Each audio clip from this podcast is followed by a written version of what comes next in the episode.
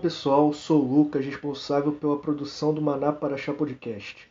Sou do Ministério Apostólico Nova Antioquia, juntamente do apóstolo Jorge e o profeta Eloy, que estarão ministrando as paraxás semanalmente. O nosso podcast tem como objetivo alcançar os que têm fome e sede de Deus e da sua palavra, da sua Torá, dos seus mandamentos. E também para que membros e não membros do Maná possam estar se conectando, aprendendo e refletindo sobre as paraxás durante suas respectivas semanas. Os episódios estão disponíveis em diversas plataformas de streaming. Compartilhem com amigos e familiares. Para entrar em contato conosco, siga nossa página no Facebook, Instagram e canal no YouTube. Os links estarão na descrição. Amém. Bem, nós vamos, de certa forma, continuar. Né? E a gente vem falando que a gente está colocando um fundamento e eu falei que não queria botar muita. como vai ser cada semana e tal. Eu confesso para vocês que hoje eu imaginava um dia de mais adoração e oração. Mas ao mesmo tempo Deus me deu algumas palavras. Eu fiquei naquela, será que é para mim falar essas palavras todas? vamos chegar lá e Deus vai nos levar para essa área aí. E aí quando a gente vê que a gente está aqui entre nós, às vezes eu tenho um sentimento reverso. Né? Sentimento reverso é que às vezes a pessoa ela se motiva mais quando está mais cheia. Eu às vezes tenho um sentimento de quando está mais vazio eu, eu, consigo fluir mais.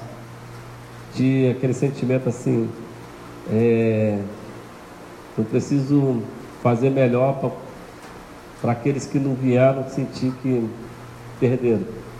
Né? Então eu fico com esse sentimento e aí eu quero fazer melhor do que eu, do que eu faço quando está cheio, porque eu quero que eles tenham um sentimento de perda. E é, é normal, é parte do nosso aprendizado, do, do nosso ensinamento, fazer com que a pessoa tenha esse sentimento de que ela precisa valorizar aquilo que, que ela recebe. Então, nessa continuidade, a gente, eu li lá semana passada primeiro capítulo de Coríntios, né? E falei que o Coríntios vem falando assim, algumas coisas assim bem daquilo que a gente está vivendo nesse tempo. Né? E eu quero ler o segundo capítulo de Coríntios, não é grande não, né? que ele vai conectar com algumas coisas que Deus quer falar conosco nesse tempo. Ele vem numa uma pegada diferente daquela que a gente falou na semana passada. Semana passada, primeiro capítulo de Coríntios, ele, né, é, Paulo de, de vara na mão, dando umas, umas varadas nas costas dos do de Corinto, para que eles se, se dê conta da condição deles. Né? E Deus falou conosco dessa forma. Mas no segundo capítulo, Paulo já está falando do propósito deles. E eu quero pegar um pouquinho disso. 2 Coríntios, 1 Coríntios, capítulo 2, Diz: Quanto a mim, irmãos, quando estive entre vocês, não fui com suprema eloquência ou sabedoria, que lhes anunciei a verdade divina, anteriormente ocultada, pois decidi que enquanto estava com vocês, me esqueceria de tudo, que não fosse Yeshua, o Messias, e este como alguém executado na estaca, como criminoso. Nem a pregação nem o conteúdo da minha mensagem baseavam-se em palavras persuasivas de sabedoria, mas na demonstração do poder do Espírito, para que a confiança de vocês fosse depositada na sabedoria humana, não, não fosse depositada na sabedoria humana, mas no poder de Deus. Entretanto, existe uma sabedoria da qual falamos aos que são suficientemente maduros para ela. Não se trata, porém, da sabedoria deste mundo ou dos líderes desse mundo, que se encontram no processo de desaparecimento. Ao contrário, comunicamos a sabedoria secreta da parte de Deus, que foi ocultada até agora. Contudo, antes de a história ter início, Deus decretou que nos traria glória. Nenhum dos líderes deste mundo a entendeu, pois se eles tivessem feito, não teriam executado o Senhor de quem essa glória flui. Todavia, como diz o Taná, nem o olho viu, nem o ouvido ouviu, e o coração de ninguém imaginou todas as coisas que Deus preparou para aqueles que o amam. Entretanto, Deus nos revelou essas coisas. Como? Por meio do Espírito, porque o Espírito sonda todas as coisas, mesmo as profundezas de Deus. Pois quem conhece a forma de atuação interna de uma pessoa, a não ser o espírito da pessoa que está nela? Da mesma forma, ninguém conhece os pensamentos de Deus, a não ser o Espírito de Deus. Nós, porém, não recebemos o Espírito do mundo, mas o Espírito de Deus, para podermos entender as coisas de Deus, as coisas que Deus nos deu de forma gratuita.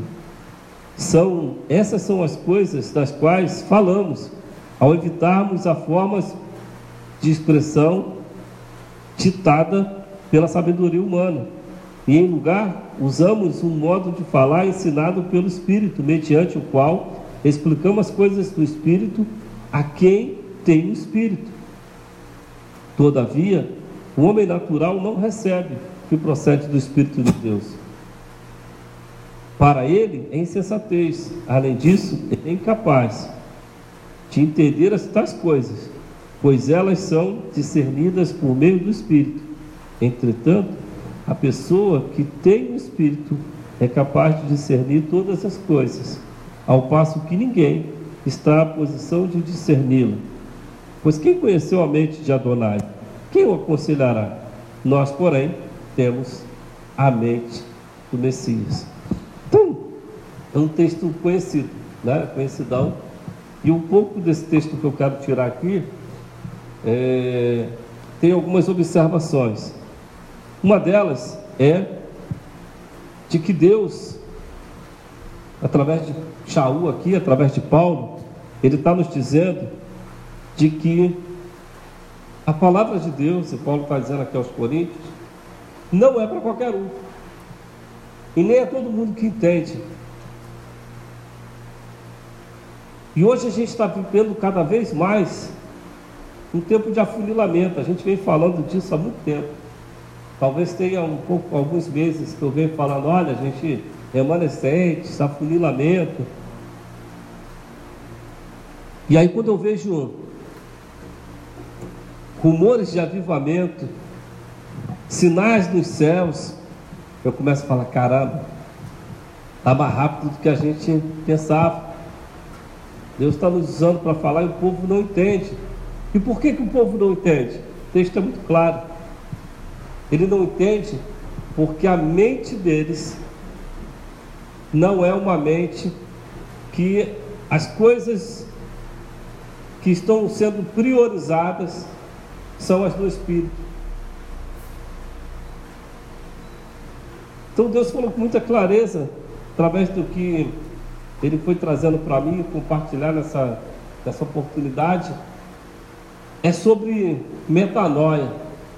Algo que a gente falava muito lá atrás, né? Metanoia, mudança de mentalidade. E a gente vem falando isso desde o primeiro segundo. Mudança de mentalidade, metanoia. E o texto ele termina aqui dizendo: Nós, porém, temos a metanoia do Machia, ou seja, a mentalidade do Machia. Se a gente conectasse com João, João diria assim: escreveria aqui no final dessa frase de, de Paulo: se é que vocês estão unidos ao Messias, né? Porque ele sempre vai falar isso. Se vocês realmente estiverem unidos com ele, vocês têm a mente dele. Senão, vocês não têm, é só uma afirmativa. Isso é muito importante hoje, porque mentalidade não é, não significa uma repetição de jargões. Mentalidade, ela representa uma maneira, ela está muito conectada com a rala raio, por isso que eu tenho falado que a gente aprendeu muito. E agora está na hora da gente pegar tudo que a gente aprendeu e aplicar e entender como acessamos o poder de Deus através de tudo que aprendemos. Então, ela está muito conectada com a rala a mentalidade é a forma como eu reajo. Paulo diz: criei por isso, falei. Nós somos aquilo que cremos. Se nós cremos que é perigoso passar por um lugar, você passa por ele? Você não passa. Por que você não passa? Porque você crê que é perigoso. Mas se você não quer que que seja perigoso, mesmo que seja, você passa por ele? Passa, porque você não crê que é perigoso.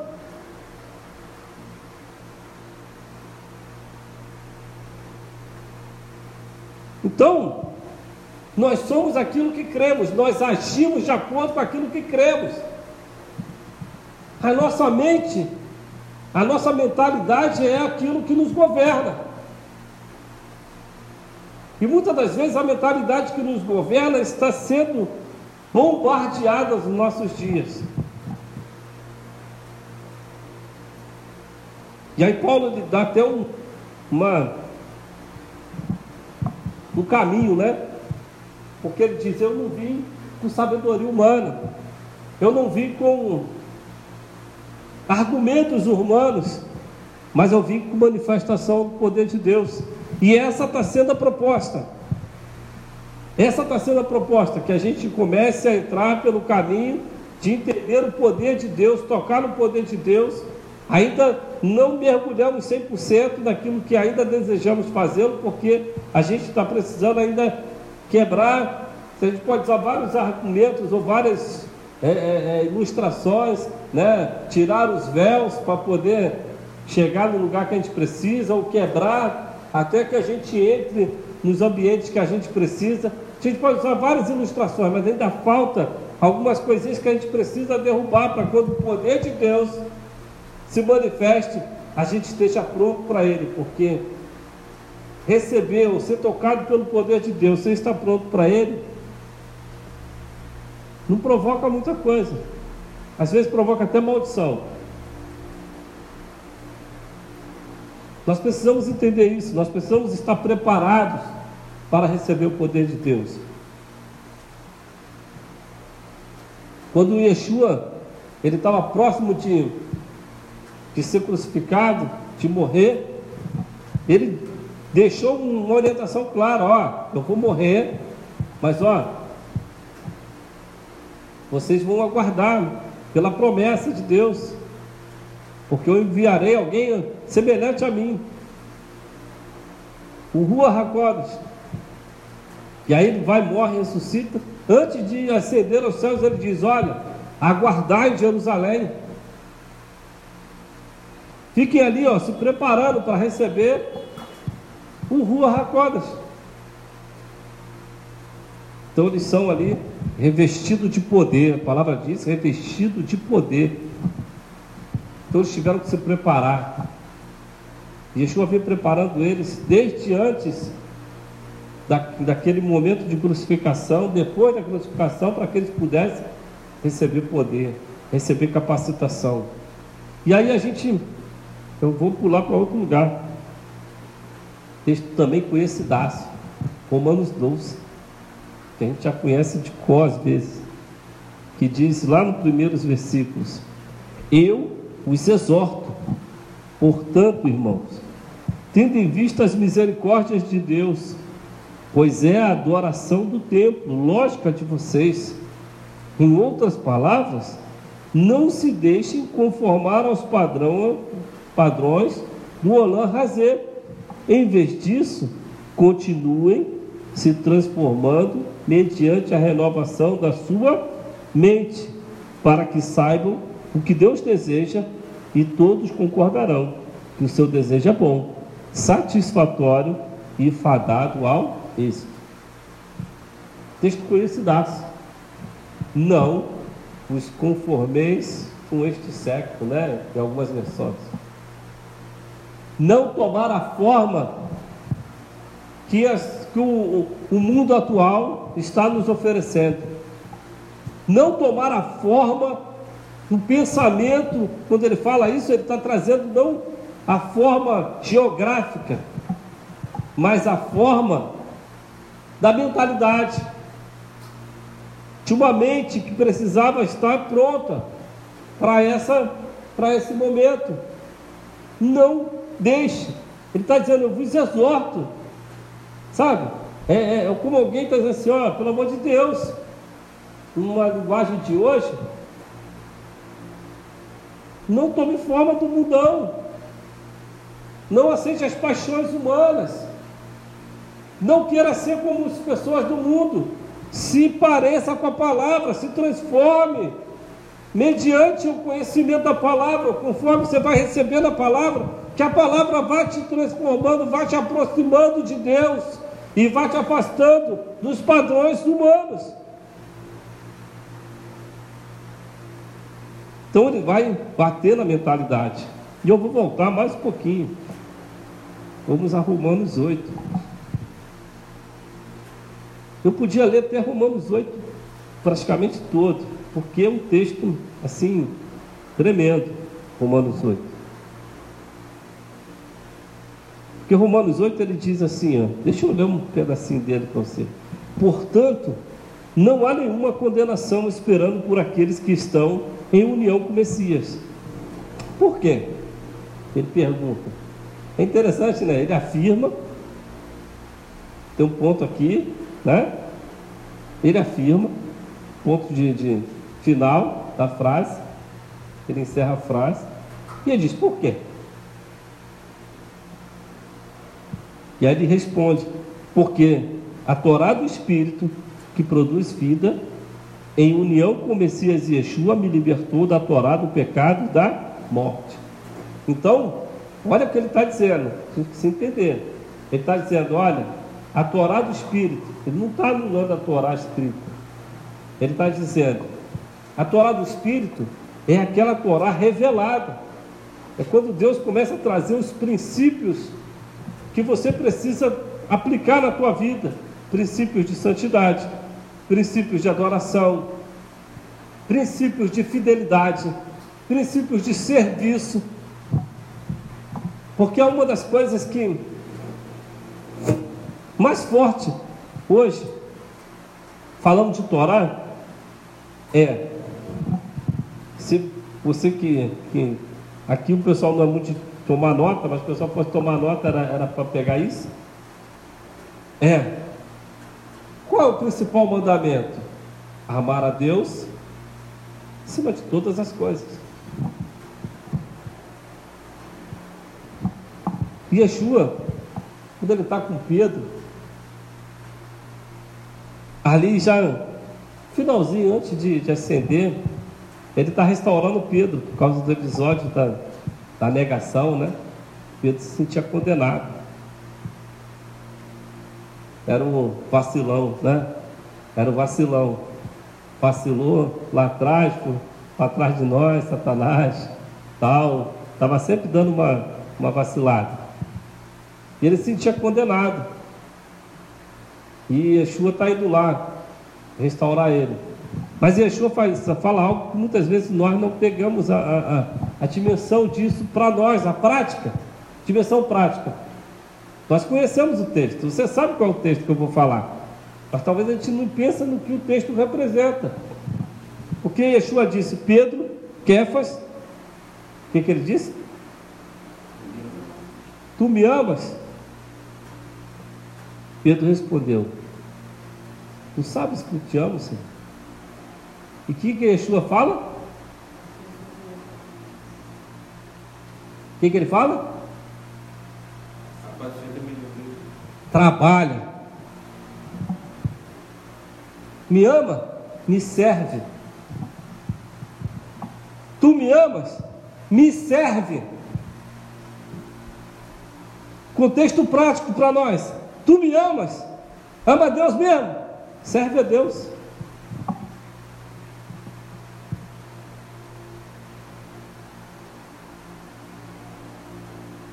Começa a entender agora o conforto de Pedro. Não era parte anímica, emocional, não. Eu tenho certeza absoluta que Pedro não tinha dúvida do amor de Yeshua por ele. E nem do dele, anímico, aquele anímico, dizer assim, pô, eu gosto de ti pra caramba, eu gosto de estar contigo e tal. Eu meti a faca lá na orelha do cara, na motivação, eu fazia essas coisas. Mas trabalhar depois que você for embora? Poxa, dá não. Vou voltar a ser pescador, que era isso que ele tinha feito. A gente vê no texto, ele voltou a ser pescador. Ele não queria mais pregar, ele não queria mais se expor, ele não queria mais ser aquilo que Deus chamou ele para ser. Exatamente como as pessoas fazem hoje, porque a maior expressão de amor é servir.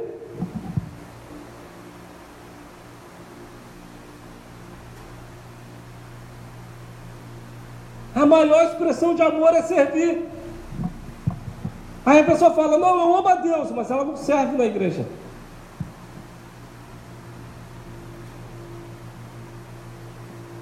Ela não traz ninguém, ela não discipula ninguém, ela não se sujeita,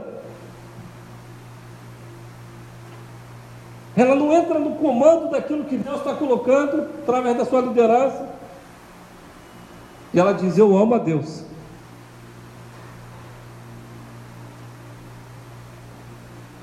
Quando na verdade elas precisam ser restauradas como Pedro. Amar a Deus implica em servir. Vê como é que é forte o texto? É diferente pra caramba. A gente pega aquela parte infantil, né? Pedro, tu me amas? Amor fidel. Amor ágape. E o amor de Deus. Para, é muita teologia, cara. A coisa mais básica ali é: tu me amas, me serve. Tu me amas, apacenta as minhas ovelhas. Vai lá, faz aquilo que eu te mandei, faz aquilo para qual eu te chamei. Não te chamei para sentar numa cadeira de igreja e ficar sentado lá ouvindo. Pum! É um nocaute de Yeshua na gente. Aí tem gente que fala assim, não, é, Yeshua era uma coisa mais básica, mais simples, né? Não. Paulo é neném perto de Yeshua. Neném, velho. Mensagem de Yeshua era muito assim, ó. Ia lá e aquela faca que vai lá dentro assim, da alma, assim, ó.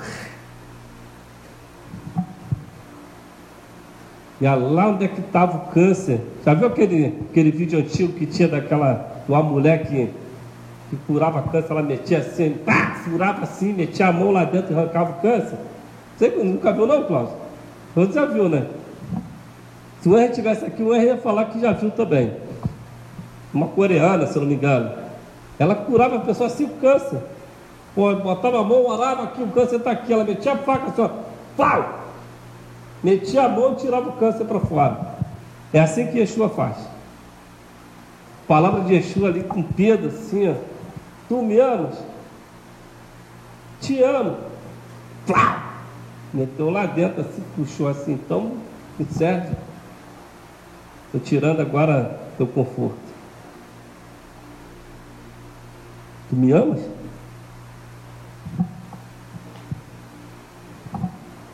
A gente vê pela história de Pedro que Pedro era um cara acostumado ao conforto, ele não gostava de, de muita coisa. Tu vê que o Espírito Santo teve que derrubar ele do, da rede, dormindo depois do almoço, para poder ir lá nos gentios. Está lá no texto, ele estava dormindo no caldo do telhado.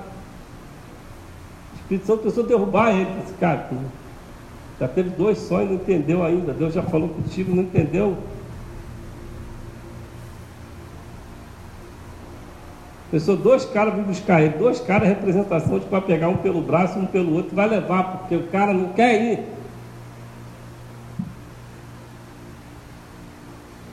Então, sabe, Torá do Espírito é exatamente isso. É saber que aquilo que Yeshua está nos chamando é para servi-lo. Que todo, tudo aquilo que está na Torá é para ser prático vivido. E não apenas regras. Ah, não, eu já busco a Deus, eu oro, trago meus dízimos. Mas sabe que falta o mais importante? Qual o mais importante, apóstolo? Vida com Deus. Vida de resposta às coisas que Deus deseja. Isso é o mais importante. E aí vamos lá, o texto continua. Diz: Pois aquilo que a Torá não poderia fazer por si mesmo, por lhe faltar poder para fazer a velha natureza cooperar, Deus o fez ao enviar seu próprio filho, como ser humano, com uma natureza semelhante à nossa. Ele o fez com o objetivo de lidar com o pecado, e ao fazê-lo, executou a punição contra o pecado na natureza humana, para que a justa exigência da Torá fosse cumprida em nós, que não vivemos mais de acordo com o desejo da velha natureza, mas segundo o que o Espírito deseja. Então, esse, esse, esse é o verdadeiro significado de graça. Até 1800 alguma coisa, graça significava isso. Depois veio lá aquele tal do derbe e mudou a teologia para graça é favor e merecido. Porque aqui está muito claro no entendimento. A velha aliança, ela não tinha capacidade de dar poder para que as pessoas obedecessem. Era pesado. Agora, você tem poder para obedecer, você tem os ruacodes para te convencer e te ajudar. Você tem o Espírito de Deus para te levar a viver numa dimensão mais profunda as coisas do Espírito. Mas aí é onde entra algo que centro daquilo que eu queria falar hoje. Diz: Pois quem se identifica com a velha natureza mantém a mente voltada para as coisas relativas a ela. Mas quem se identifica com o Espírito tem a mente voltada para as coisas do Espírito. Ter a mente controlada pela antiga natureza é morte. Ter, porém, a mente controlada pelo Espírito é vida e shalom. Porque a mente controlada pela velha natureza é hostil em relação a Deus, por não se submeter à Torá de Deus de fato, ela não pode, não pôde fazer. Desse modo, quem se identifica com a antiga natureza é incapaz de agradar a Deus. Isso aqui é muito forte. Quisera eu que todos estivessem aqui para dizer na cara que nem todo mundo agrada a Deus. Porque para agradar a Deus você tem que estar alinhado com a Torá. O texto é muito claro. Porque a Torá representa a antítese da velha natureza. A Torá representa o inimigo das velhas coisas que nos governavam. Ela não é apenas um relatório de coisas que identificam os meus pecados. Não. Ela é aquilo que joga luz para aquilo que me fazia inimigo de Deus. Então, eu não posso mais olhar para essas coisas. Mas a grande verdade é que nós vivemos um tempo onde as pessoas elas estão granjeando entre levar o, os profetas diziam, se eu não me engano, é Isaías que diz que nós não podemos juntar o vil e o santo, o santo e o profano. Mas muitas pessoas estão levando o santo e o profano. Quando, apóstolo, as pessoas estão levando o santo e o profano? Porque é bem verdade que nós estamos vivendo um tempo de uma liberdade da religiosidade, da religião tão grande, que a gente se dá conta de que a gente tinha tantas prisões religiosas que nos oprimia, que dizia que tudo era pecado, quando muitas vezes as coisas não eram pecado. O pecado só estava na, na interpretação do, do, do dos denominacionais, mas ao mesmo tempo, nós, na liberdade de sairmos desse, dessas prisões, buscamos outras prisões. Sabe aquela coisa? Israel sai do Egito. Mas o problema não era Israel sair do Egito, o problema era o Egito sair de Israel. O problema muitas vezes não é libertar as pessoas, o problema é fazer as pessoas aprenderem a viver como livres. Porque elas saem de uma prisão e elas buscam outra. Talvez elas não voltem para aquela, mas elas buscam outras. Elas começam a mesclar uma vida meio a meio. Uma das coisas que eu tenho batido muito, bato muito, bato até na minha família, eu falo, eu falo, bato muito, porque eu vejo isso, vejo isso, vejo aqui no Maná, de montão. Já falei com um monte de líder aqui, assim, pô, na cara. Porque é algo que é interpretação errônea da palavra e que, na verdade, na minha opinião, como líder, não é interpretação errônea, é decisão de desobediência. É claro, é a pessoa que quer desobedecer e põe uma desculpa na palavra, né? Que eu já falei, já falei até em pregação já.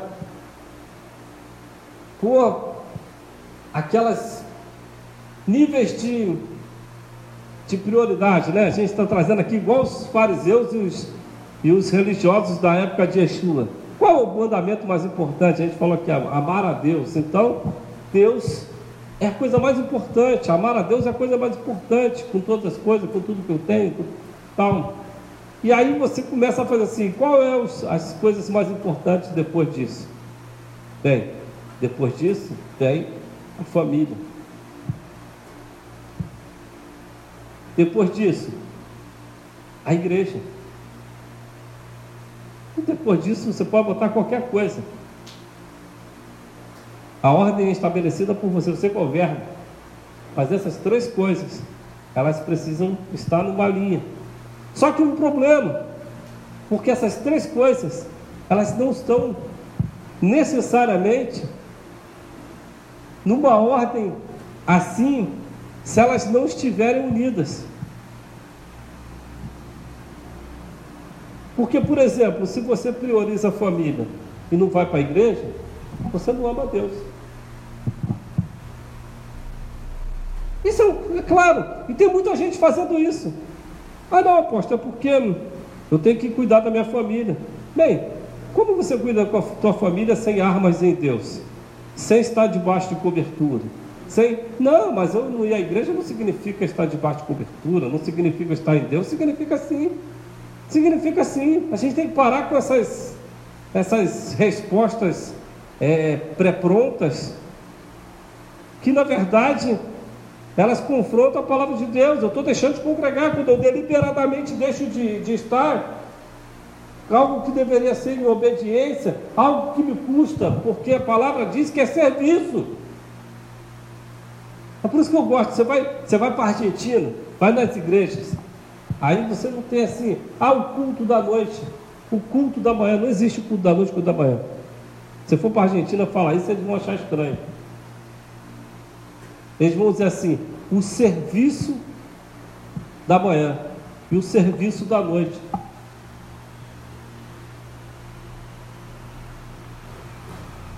Parece com a sinagoga, né? Mas isso é qualquer igreja, pentecostal, apostólica, qualquer igreja que você for na Argentina, é um serviço. Porque nós precisamos entender que viemos para servir. E você não pode servir a Deus só servindo uma célula menor, que é a tua família.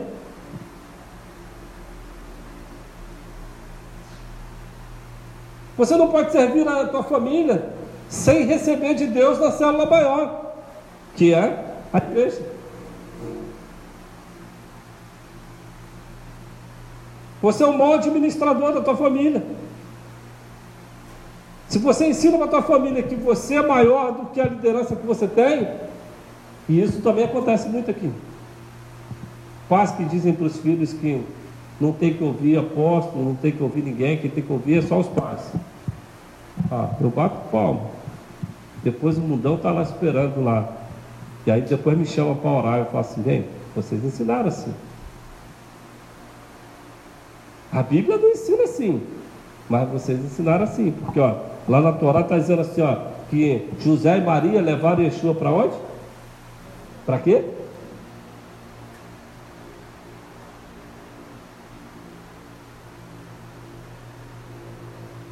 Então a gente. Palavra não falta. Palavra não falta. Porque existe uma coisa, por exemplo, na criação dos filhos. Existe todo um DNA de caráter, de comportamento que é dado pelos pais, que é inegociável. É onde tem toda a estrutura de proteção, de afeto, de cuidado, de manias de, da família. Mas os valores bíblicos, os valores espirituais, precisam ser dados pelo líder.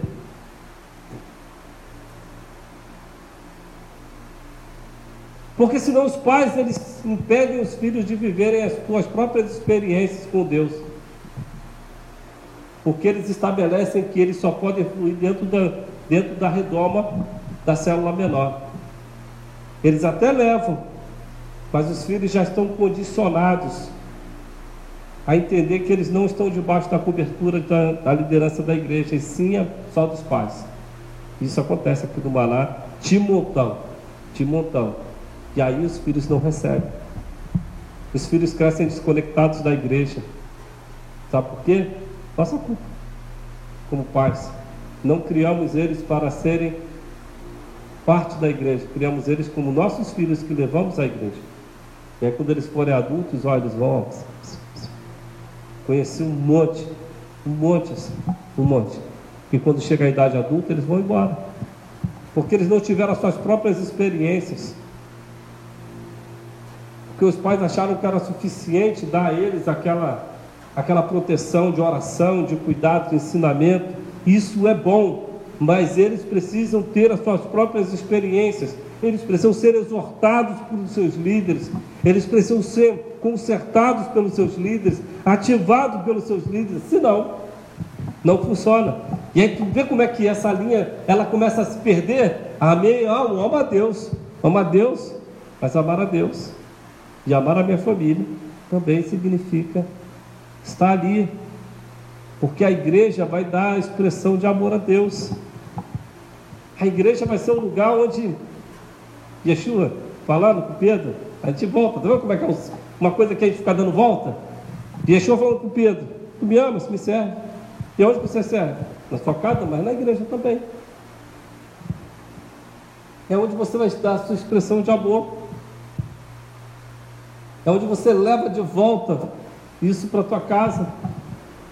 Então, sabe, isso aqui é uma mentalidade voltada para o homem, porque o homem, quando ele faz isso, ele, na verdade, está tirando de Deus a mentalidade do espírito. Ele está gerando uma super proteção, só que essa super proteção ela só acontece aqui na nossa mente. Porque elas não estão super protegidas. Elas só estão apenas cercadas de serem desenvolvidas. No primeiro momento que os nossos olhos não estiverem ali, no primeiro momento que os nossos braços não alcançarem ali, as coisas acontecem. E é por isso que são coisas que estão ali. É um mesclar, é um mesclar daquilo que a palavra ensina com aquilo que eu decidi viver. É um mesclar. Não dá mais para mesclar. Esse mesclar está dando problema. Não pode mais mesclar. Ah, eu gosto de, de, andar com gente que é igual a mim. Ah, porque eu não gosto, porque fulano é, é assim, é assado. Hein? A palavra de Deus ela vai dizer que a gente tem que andar com quem é diferente da gente. Porque o aperfeiçoamento está nessas coisas.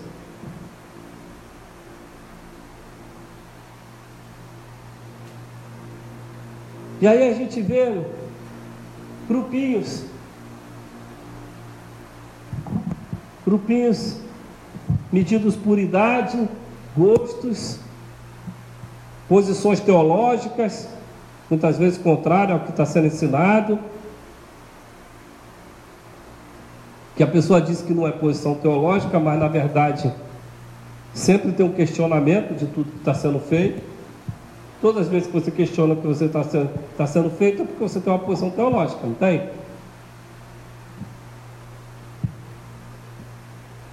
Por quê?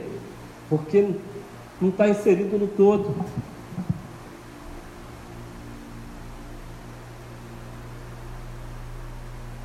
E aí a pessoa deixa de priorizar as coisas de Deus. Nós deixamos de priorizar. Nós pensamos em tudo. Da nossa vida de casa, da nossa vida, é, das nossas coisas. Mas a gente só lembra das coisas de Deus quando chega na igreja. Hum. Porque não estamos com uma mentalidade que amar é servir. Todo mundo que trabalha, chega no domingo, de noite já está assim. Amanhã, cara, tem aquela parada me esperando lá. Tem aquele cabelo lá que vai ser complicado. Tem aquele processo lá, daquele projeto enjoado. Tem. Cara, você já dorme com aquilo na cabeça. É assim ou não é? Porque toda, tudo que aquilo que a gente serve causa em nós a nossa atenção, a nossa, a nossa preocupação, causa em nós essas reações. Se nós servíssemos a Deus dessa forma, como é que seria? Pô, eu preciso fazer isso, eu preciso fazer aquilo, preciso ligar para o fulano, eu preciso mandar mensagem para ciclano, eu preciso orar por ele. Deus me pediu para mim. Deus falou que só ia curar o fulano na hora que fosse lá. Então eu não posso deixar passar. Sabe? Essa mentalidade precisa ser quebrada. Essa mentalidade precisa ser quebrada. Porque se a gente continua o texto aqui, sabe, o texto vai dizer assim: Entretanto, vocês se identificam com a antiga natureza, mas com o espírito. Entretanto, vocês não se identificam com a antiga natureza, mas com o espírito. Se o espírito de Deus vive em vocês, porque quem não tem o espírito do Messias não pertence a ele. Olha como é que é pesado o texto. Às vezes a gente trata com uma infantilidade. Existe uma, um pastor, eu não sei se o Cláudio conhece ele, pastor Anderson Silva, estou tatuadão. Ele, ele fala umas coisas assim, pesadas, mas que tem coerência. E ele fala, por exemplo, assim, cara, a igreja caiu num espírito de infantilidade tão grande canta umas músicas assim, cara, que eu fico pensando que Deus está olhando lá de cima e falando, cara, adurece. Está certo com você. Né? Chegou no relacionamento, como criança e tal, mas se você criança a vida inteira, amadurece. Seja homem.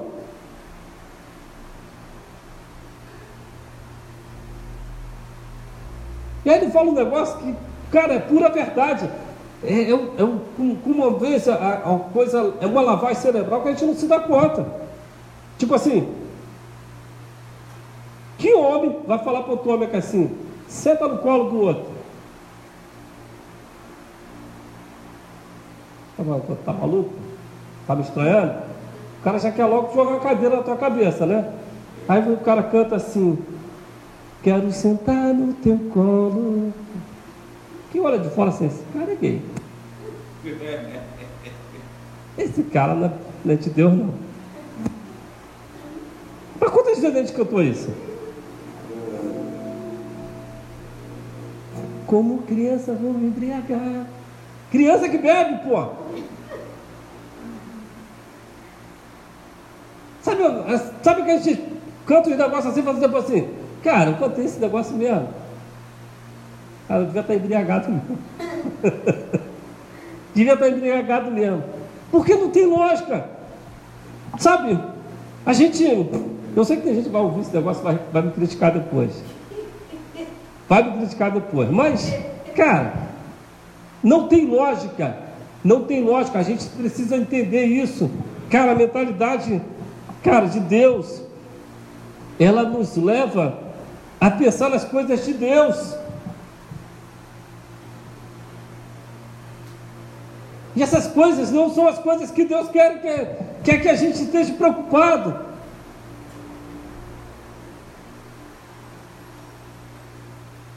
Deus quer que a gente cresça. Quer que a gente amadureça. Ah, mas Yeshua falou que se você não tiver um, um, um, um, uma fé como de uma criança, cara, é diferente, é como, é comparativo. Ele não está dizendo que ele quer que você seja uma criança. É comparativo. Ele quer que você tenha pureza. Não esteja mesclado com, com, com outras coisas. Ele quer que você tenha a confiança que uma criança tem, aquela criança que pô, você bota na lama, vai saltando, fala assim, se joga aí que papai vai te pegar, ela se joga. Deus está falando disso, de comparativo de, de ações. Ele não está dizendo, seja uma criança idiotizada.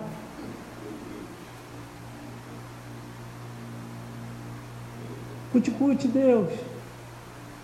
Não está olhando dizendo, pô, meu filho, você se enganou. Parece inocente, né? Tem que otário, né? Pô, cara.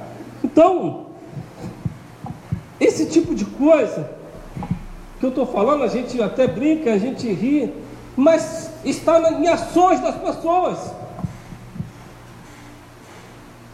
Ações das pessoas, ações que as pessoas têm, que muitas vezes elas estão assim. Ai, mas eu estou passando por isso, estou passando por aquilo. Ah, isso não não te impede que você caminhe de forma correta. O fato de eu estar enfermo não pode mudar a minha forma de servir a Deus, de adorá-la, ela pode me limitar até, mas mudar não. As pessoas estão sendo mudadas por coisas pequenas.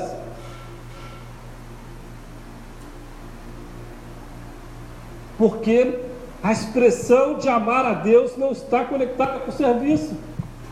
A expressão de amar a Deus é simplesmente uma titularidade. Eu amo a Deus, porque eu vou lá e boto aquela música no meu quarto lá, legal, e. Yeshua,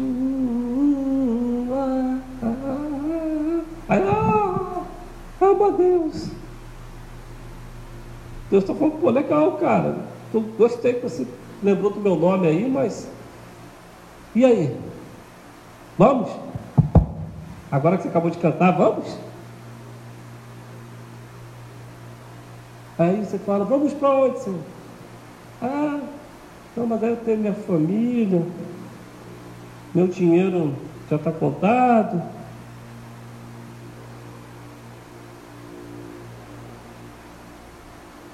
Aí Yeshua fala assim, ah, tá. Pensei que você estava querendo outras coisas. E na palavra tem exemplos desse, né? Lá o, aquele homem rico, né? Senhor, o que, é que eu faço para entrar no reino? Ó, obedece o meu mandamento aí. Ah é? Pô, eu já obedeço desde criança, faço tudão, aquela Leia no hebraico, lo, lo, lo, lo, lo, não faz isso, não faz aquilo, não sei o quê. Ó, pô, caramba, você é bom mesmo. Você é bom mesmo. Então agora só falta uma coisa para você. Vai, vende tudo que tem e volta para me seguir. Pô. Eu pensei que ia ficar mais rico. Pensei que era o culto da prosperidade dos 318. Não. Renunciar não. Sabe? O meu sentimento que você teve foi o meu sentimento. Eu falei isso lá em casa. Quando eu comecei a ver aqueles vídeos que Deus está fazendo lá na faculdade do Kentucky, eu comecei a lembrar dos moveres que eu vivi. Comecei a lembrar dos moveres de adoração que eu participei. Falei, caraca. Foi uma das coisas que eu falei lá em casa. Eu falei que assim, eu, eu conheço, eu sei identificar um avivamento quando eu vejo um. Cada vídeo que a Carla tinha saído de manhã, eles estavam dormindo, cada vídeo que eu via eu chorava, chorava, chorava, chorava, chorava. Porque eu falava assim, Deus, se eu tenho grana, eu vou. Porque essa é minha vida, isso é o que eu sou. O perseguidor dos teus moveres. Se eu tenho grana, eu vou. Nem que eu tiver só para ir. Aí eu posso, posso chegar lá e acabar. Aí eu vou orando para que nem que eu pegue os 10 minutos finais. Cansei de viajar pelo Brasil afora assim.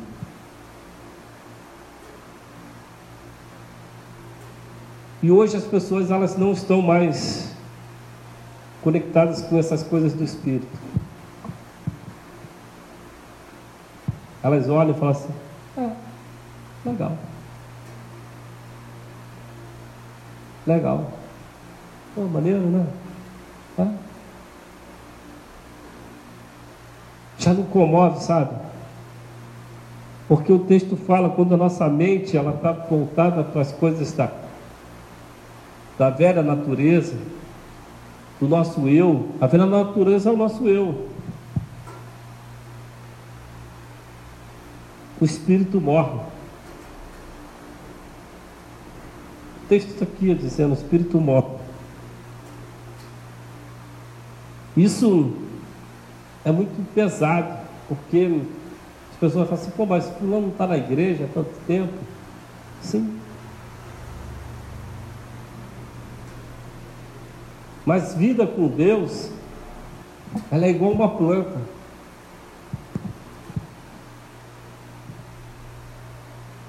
Se você não regar, se você não cuidar, ela seca, murcha e morre.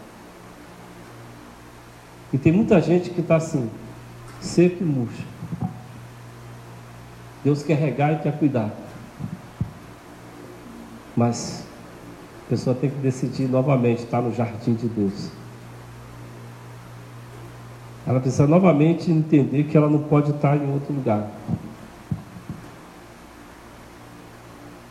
As prioridades dela não pode ser outras coisas. Isso é muito tremendo isso.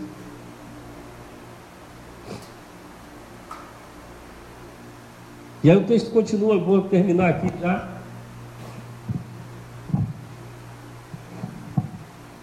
Entretanto, vocês não se identificam com a velha antiga natureza, mas com o Espírito.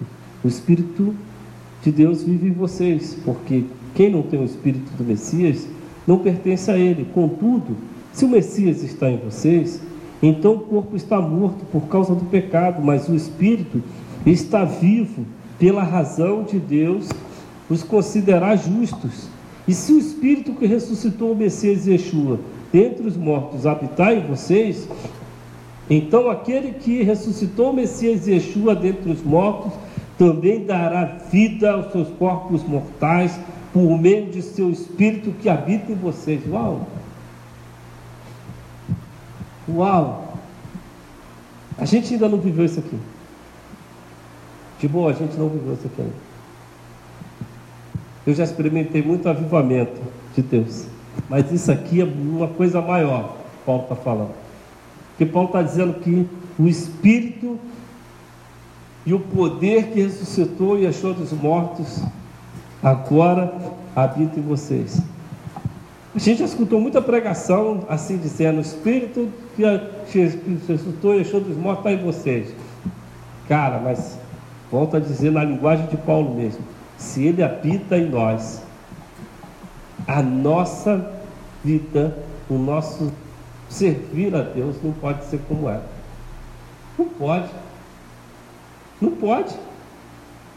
Se nós ainda ainda não chegamos, é como eu falei, é apenas titular. Nós temos um título de um espírito de, de que ressuscitou e dos mortos dentro de nós. Tem uma placa assim, ó, aqui habita o espírito que ressuscitou e dos mortos. Mas ele ainda não manifestou. Ele ainda não foi revelado. Ele não se manifestou em nós. E precisa. E precisa. E o texto diz: Portanto, irmãos, não devemos nada à velha natureza, que requeira que vivamos de acordo com ela. Uau! Sabe? Desculpe a expressão, é porrada que Paulo está dando. Porque se vocês viverem segundo a antiga natureza, com certeza morrerão. Mas se pelo Espírito continuarem a matar as práticas do corpo, viverão. Todos os que são guiados pelo Espírito de Deus são filhos de Deus porque vocês receberam o espírito, de, não receberam o espírito de, de escravidão para conduzi-los de novo ao medo. Em vez disso, receberam o espírito que nos torna filhos, por meio do qual clamamos Saba, isto é, querido Pai. O próprio Espírito dá testemunho ao nosso espírito de que nós somos filhos de Deus. E se nós somos filhos, então também somos herdeiros, herdeiros de Deus e co-herdeiros do Messias se sofremos com Ele, a fim de também sermos glorificados com eles. Não acho que os sofrimentos pelos quais passamos agora sejam dignos de comparação com a glória que será revelada em nós no futuro. Uau! Olha o que o texto está falando. O texto está falando, olha, eu sei que vocês estão passando, sabe, decepções, muitas vezes privações, mas nada disso é comparado àquilo que vai vir, aquilo que vai ser revelado. E ele diz: a criação aguarda, vírgula, a criação aguarda, ela espera, com muita expectativa, que os filhos de Deus sejam revelados porque a criação foi submetida à frustração, não por vontade própria, mas por causa de quem a sujeitou. Entretanto, foi-lhe dada uma esperança segura de que ela também será libertada da escravidão, a decadência e usufruirá a liberdade que acompanha, que acompanha a glória que os filhos de Deus terão. Caramba! A natureza aguarda manifestação dos filhos que serão revelados. Nós, sabe, aquela coisa titular, sou filho de Deus, é titular. Porque se você entende quem que você é, quem você é, e como você vai entender? Como você vai saber se você tem poder de curar? Como? Praticando, servindo. Como que você vai saber se você é um profeta? profetizando. Como que você vai saber se você tem poder para mudar as coisas? Servindo. E como ouvirão se não há quem prega? E como serão salvos se não, há, vai, não tem ninguém que vá, ninguém que diga, Rinene, Vê como é que a palavra casadinha. E o texto vai dizendo: olha, todas essas coisas aí, a frustração que o mundo vive. E olha, eu estou falando de igreja. Nós vivemos um tempo de uma igreja frustrada, de tantos movimentos, tantas coisas, e hoje a gente vê aí, a igreja é uma vergonha. Mas o texto diz: olha, Entretanto, foi-lhe dada uma esperança segura de que também será libertada da escravidão, a decadência e usufruirá da liberdade que acompanha a glória que os filhos de Deus terão. As pessoas serão transformadas, serão mudadas pela glória de Deus que nós teremos. Essa é uma glória que é, ela, ela é titular, eu volto a dizer assim. Ah, eu sou portador da glória de Deus. Mas se a glória de Deus ela não está transformando, ela é só um título. Ela é só uma, um conhecimento de que Deus ele, ele, ele é o dono da glória e ele nos dá do seu, da sua glória para nós. Mas ela é um título. Ela só vai ser palpável, visível, quando nós entendermos que Deus só se manifesta através de nós. Ah, porque Ele está limitado a nós? Não, Ele decidiu fazer assim. Ele, no seu plano, estabeleceu isso. Eu vou restaurar todas as coisas. Sim, mas eu vou restaurar através dos meus filhos. É verdade que vai chegar um dia, no plano profético de Deus, primeiro nós estamos aí às portas e Yeshua está chegando. Cara, o coração está tão assim que eu tenho, eu tenho receio de dizer isso, mas eu tenho um sentimento cada ano que passa que é o ano. Eu tenho receio de alguns, mas eu estou achando que, cara, esse ano alguma coisa vai acontecer. Cara, tem muita coisa acontecendo. Muita coisa acontecendo. A igreja está dormindo, né? A igreja brasileira é deitada eternamente em berço esplêndido, né? A igreja está dormindo, mas tem alguma coisa acontecendo. O mundo está assim. As, o Eufrates está seco. O Eufrates está seco. Os balões de, de, de, de, de espionagem estão indo lá no Alasca, lá, lá no, no Antártida. Eu já há muito tempo falo disso já. Que lá é onde estava aprisionado lá os, os anjos de Enoque. Aí está todo mundo falando agora disso. Assim, já falava disso há muitos anos. Está todo mundo falando disso agora. Aí uma aparição de anjos para tudo quanto é lado. Planeta Terra, fenômenos acontecendo para tudo quanto é lado. Quem viu a questão do terremoto da Turquia, viu que os animais clamaram primeiro. Busca aí, você vai ver. Os animais, as aves, os cachorros ruivavam antes do terremoto, choravam. A natureza aguarda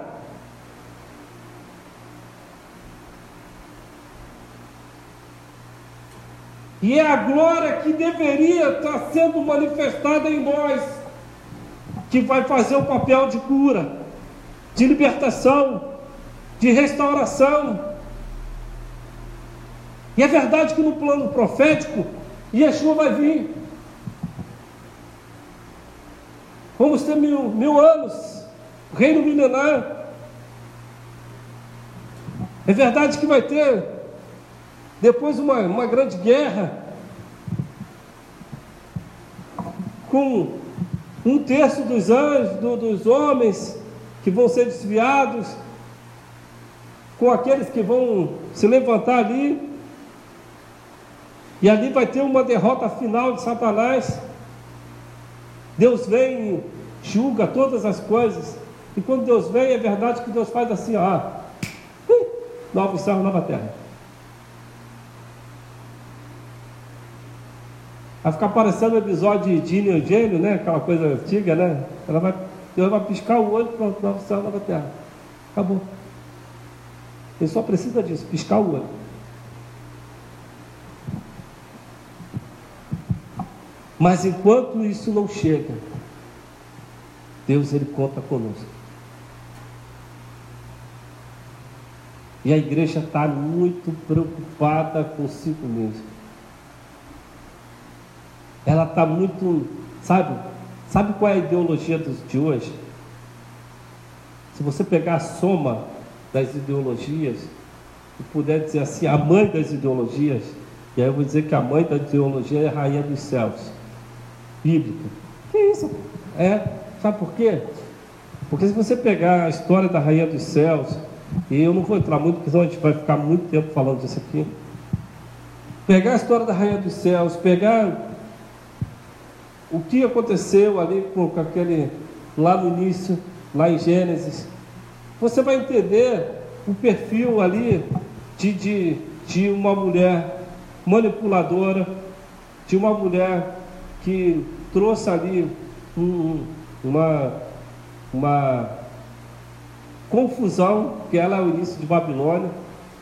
E ali você vê claramente que ela fala que ali é, surge Babilônia e era a mãe de todas as religiões ocultistas do mundo.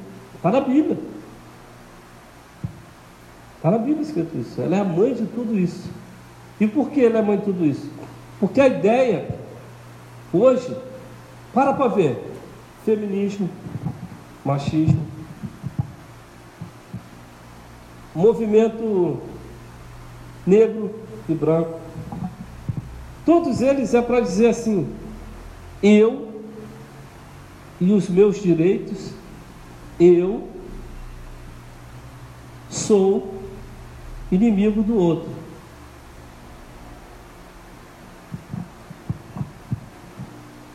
A mulher que não gosta do homem, porque ela quer mandar no homem, o homem que quer subjugar a mulher, o, o movimento ali que é, põe os negros contra os brancos, fazendo os brancos ficarem contra os negros, e no fim das contas, você não se dá conta que você se isolou.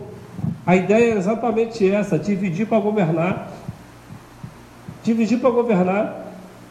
A ideia foi essa, desde o princípio. A palavra já diz: o reino dividido não subsiste. A ideia é essa. Muitos e muitos profetas têm dito que nessas, nessa nossa é, é, é, questão política no Brasil, muitos demônios entraram na nossa nação. Muitos. Tem gente que não acredita nessas coisas, não é obrigado a acreditar. Mas quem tem espírito, como diz aqui, discerne as coisas do espírito. Quem não tem, porque se você vê, tudo começa quando você tem uma divisão entre a igreja de direita e a igreja de esquerda. Satanás venceu já aí. Satanás já venceu aí. Porque não é uma questão de eu gosto do, do político fulano de tal ou do político ciclano de tal. Isso aí cada um poderia votar em quem quisesse. O problema estão valores cristãos com valores não cristãos e dizer: Eu sou crente de valores não cristãos.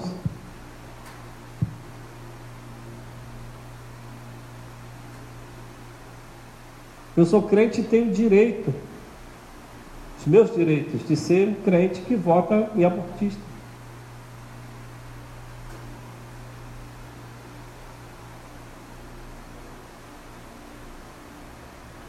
Eu sou crente que eu estou a favor de votar em injustiça social.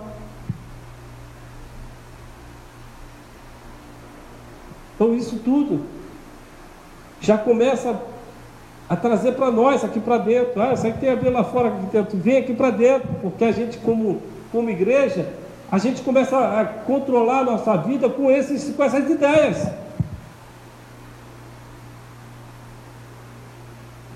Aí Deus vem com a palavra dura para a gente, confrontando, a gente fala, ninguém me manda. Ninguém manda em mim. Só porque eu sou homem, mulher, branco, preto, pobre, rico, aí cada, cada um dividido para uma coisa. Aí cada um usa a sua desculpa para poder dizer para Deus, não, Deus não pode. Aí vem uns, uns filhos de Satanás, igual o Kleber Lucas, que já era filho de Satanás antes disso mesmo, né? Porque é, já conhecia ele desde a época lá do Marraco lá, que, que o Gustavo trabalhou de, de no show dele, ele bebia uísque, tinha mulher dentro do negócio já, já tinha, todo mundo já sabia disso. Todo mundo já sabia que era safado há muito tempo. Né? É, aí vem, não, porque não pode branco como a neve.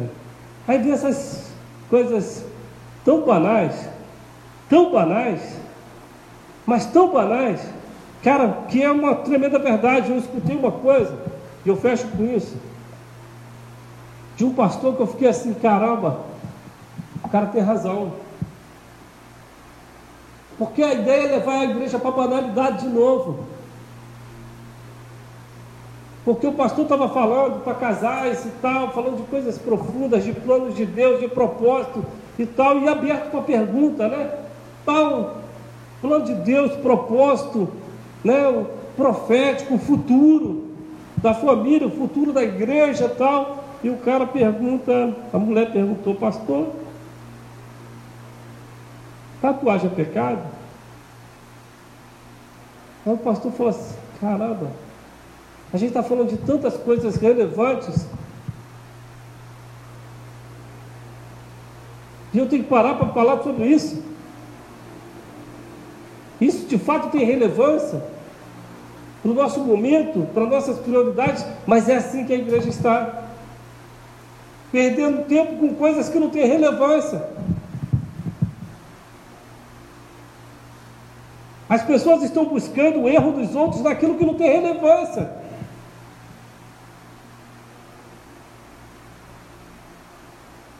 E aí aquilo que de fato tem, a gente não, não ataca. Propósito de Deus, serviço, avançar, ganhar, prosperar. Aí a gente e perdi meu tempo ali discutindo besteira e não prosperei. Perdi meu tempo com coisa boba e não avancei. É assim que muitas vezes as pessoas estão, porque elas estão vivendo um tempo de fragmentação, cauterização de mente. E por isso a gente precisa de voltar nossa mentalidade para as coisas do Espírito. Eu volto aqui, ó. Tudo que a gente vai falar nessas segundas todas vai estar conectado desde a primeira segunda. Da primeira segunda eu escrevi texto dizendo: tudo que nós colhermos aqui, colheremos com a intenção de servir a Deus. Tudo que nós colhermos aqui vem com essa. Eu tenho convicção que aqueles que mantiverem as raízes aqui, nós vamos avançar com uma, com uma equipe poderosa, que vamos poder ir a qualquer lugar, como já fizemos no passado e deixamos de fazer. Ir a qualquer lugar e a nossa mensagem rasgar mesmo com a igreja, com a igreja chorar, com a igreja se arrepender e olhar assim, caraca, velho, nós precisamos de vocês. Nós precisamos de vocês. Porque nós nos perdemos no caminho. Nós nos perdemos na jornada. Nós nos perdemos nas coisas todas. Nós ficamos olhando para outras coisas e não olhamos para a palavra de Deus, não olhamos para Deus. Vem nos ensina, vem nos cura, vem nos liberta. Eu tenho convicção de que Deus vai usar cada um aqui. Cada um aqui também para multiplicar. Deus precisa fazer de nós discipuladores. Nós precisamos ganhar não pode, a gente não pode estar tão cheio de palavra de Deus e não ter para quem pregar. não tem para quem compartilhar.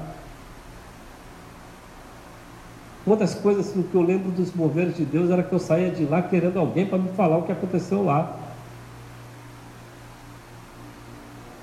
Se o pastor Reginaldo estivesse aqui, ia dizer que a gente ficava horas no telefone. Caramba, aconteceu isso, aquilo, aquilo outro, aquilo outro, aquilo outro, aquilo outro, aquilo outro. Caramba, isso. Não, vamos para lá, vamos para cá, deixa eu fazer, deixa eu fazer isso, deixa eu fazer aquilo, deixa eu fazer aquilo outro. Nós não podemos ficar. Porque sabe o que acontece? A palavra de Deus ela é comparada na Bíblia, simbolicamente, à água. E água parada apodrece. Água parada apodrece. E é por isso que tem muita gente que tem muito, mas já não tem vida. Porque a água para ter vida, ela tem que estar se movimentando. Ela precisa ser uma torrente de água viva.